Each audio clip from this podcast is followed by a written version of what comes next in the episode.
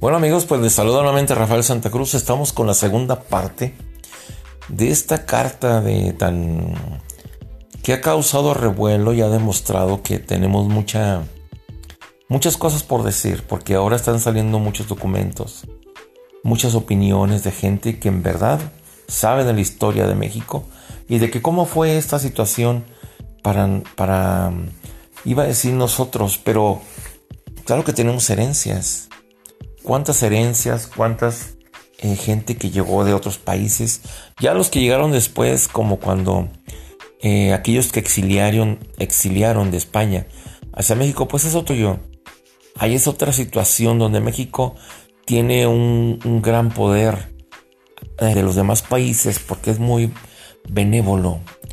A todos, casi la mayoría de los extranjeros se les recibe con los brazos abiertos. Digan lo que digan, México es hospitalario. Claro, ya cuando están dentro del país, pues ya saben que después México, su gente, pues tiende a demostrar lo que somos, ¿no?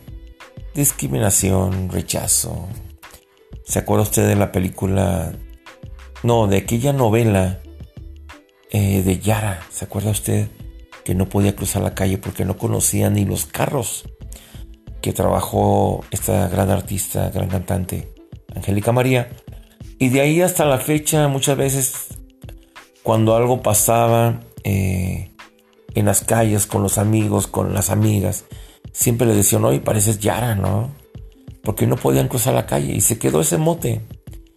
Tal vez no se hizo con esa intención de ser discriminatorio, porque no había tanto el conocimiento de que era discriminación, desigualdad, igualdad, equidad.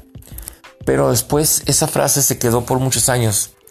Hasta pareces Yara cuando no podías em, cruzar la calle o alguien andaba con la vestimenta em, clásica de nuestros indígenas, mal llamados indígenas, que son los mismos eh, que nosotros, pero son de las em, de la población indígena, así es como quizás le podamos llamar. Y todo eso también resultó otro fenómeno como el de la película de Roma donde salió esta chica llamada Yalitza, que causó controversia el gremio artístico, sobre todo las mujeres. Y uno que otro artista hombre, eh, pues le, dio, le hizo una gran discriminación a la mexicana Yalitza, que pues en su modos viviendo, eh, pues su forma de vida de ser actriz, pues tuvo ese acceso a Hollywood, que según es lo más importante del espectáculo, reconocimiento. Claro, es como cualquier trabajo, ¿no? Pero bueno, el glamour y que todos nos damos cuenta. Pero volvemos a demostrar, como lo que yo hablaba de Yalitza, la situación de la discriminación de lo que somos objeto todos los mexicanos, sobre todo en Estados Unidos, que es más, se enfrenta más a un mexicano para someter a otro mexicano. Esa es la realidad. Y ya listo salió a relucir la comparación de las sirvientas, que pues no tiene nada que ver, pero pues, ¿cómo explicar este fenómeno tan extraño de racismo, y de una situación vergonzosa que nos hace ver que somos personajes, somos personas que no tenemos esa cultura del respeto. Yo no generalizo, pero hay un porcentaje muy grande. Entonces la carta, esta segunda parte sobre la carta que envió el presidente López Obrador a España pidiendo una, una disculpa sobre los hechos sucedidos que se llevaron a cabo cuando la conquista donde Hernán Cortés fue uno de los máximos líderes de, aquella época para llevar, para llevar a eh, conquistar a toda esa raza de bronce. Pero fíjense, eh, a esta segunda parte es eh, hablar sobre todo de que somos muy moralistas cuando nos conviene, somos muy hipócritas cuando nos conviene y volvemos a lo mismo, empezaron a salir muchas opiniones de que ya era tarde, de que los memes, tal vez los memes nos hagan reír, lo que usted quiera.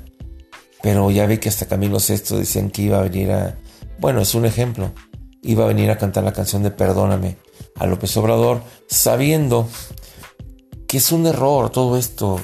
O sea, debemos entender, tal vez no lo haga España, porque López Obrador se le ocurrió de acuerdo a la historia, porque vienen los 500 años, ¿sí?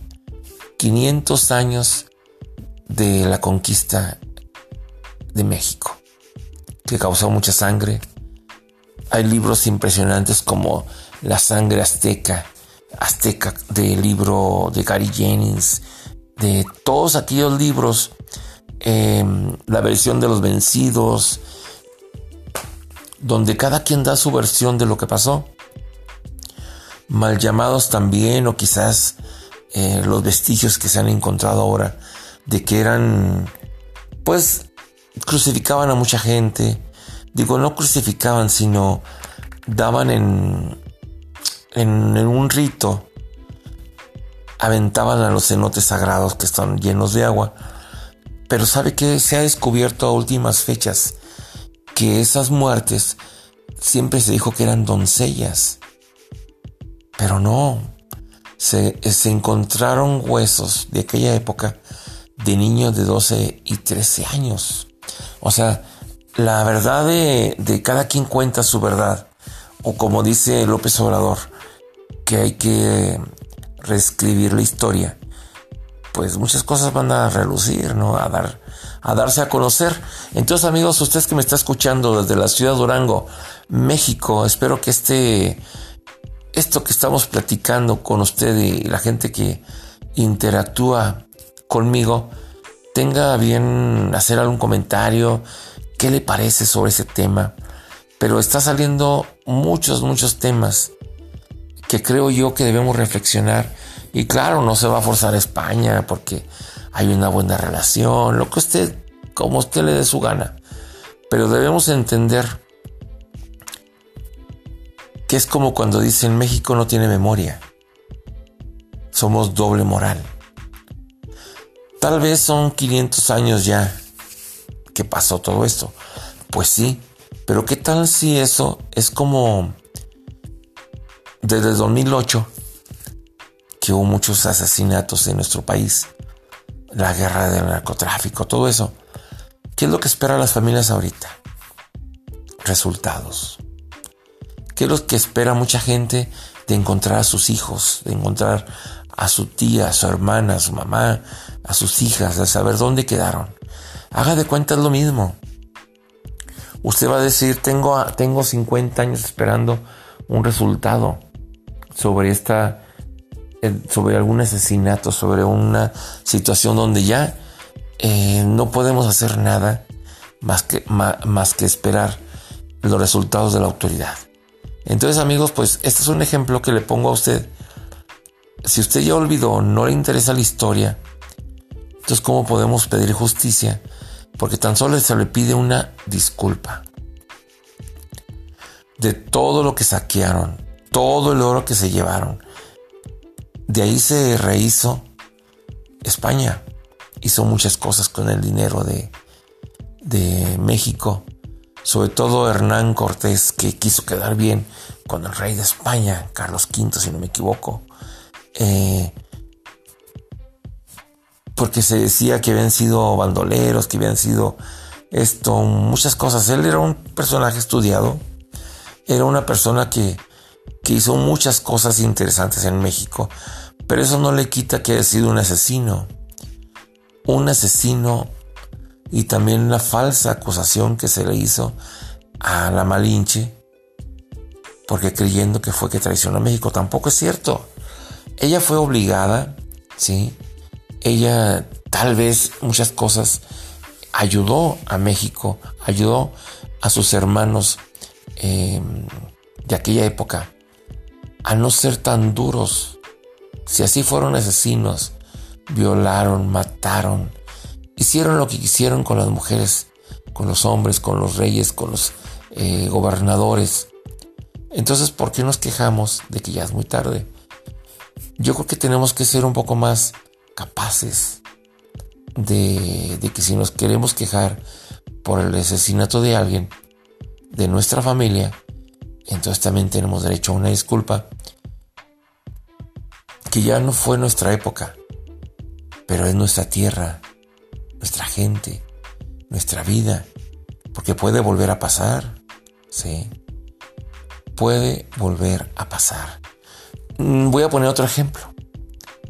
En, un país de África, en Ruanda, si no me equivoco, Ruanda, em, ¿qué fue lo que hicieron? El ejército guerrillero que... No, no guerrillero, que estaba eh, gobernando el país, una vez quiso deshacerse de una tribu. ¿Y qué fue lo que hizo? Machetearon a cuanta gente no vieron. Casi fueron dos millones de personas donde el, gobierno causó esa matanza. ¿Sabía usted que duraron casi 100 días en hacerlo? En matar a toda la gente que se les ponía en contra y que tal vez en algún momento iban a tener problemas contra ellos y optaron por matarlos. Y toda esa gente está esperando justicia. ¿Sí? La cual no tuvo. ¿Por qué?